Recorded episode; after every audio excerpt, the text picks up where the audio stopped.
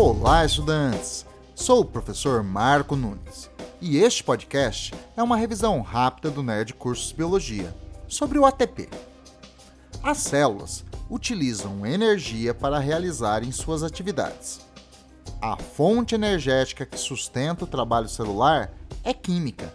Está armazenada em moléculas de adenosina trifosfato, molécula conhecida pela sigla ATP.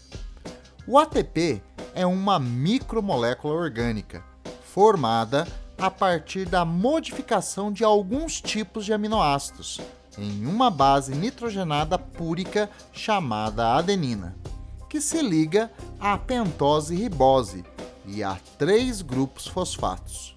A adição de grupos fosfatos é um processo chamado fosforilação e consome energia. A fonte de energia necessária para a fosforilação da adenosina difosfato em ATP é variável. Às vezes, ela vem da oxidação de um substrato, que é o que ocorre na fermentação da glicose.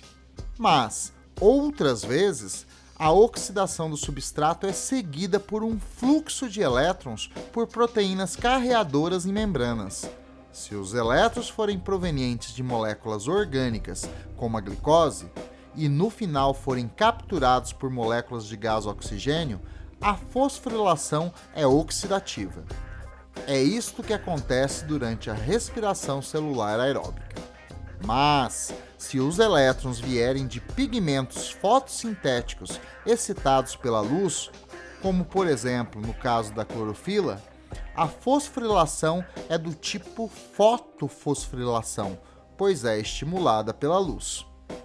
A molécula de ATP é muito instável e facilmente perde um grupo fosfato, sendo transformada em ADP, liberando energia que pode ser utilizada para energizar o trabalho celular. Bom, é isto aí. Continue firme nas revisões e bom estudo!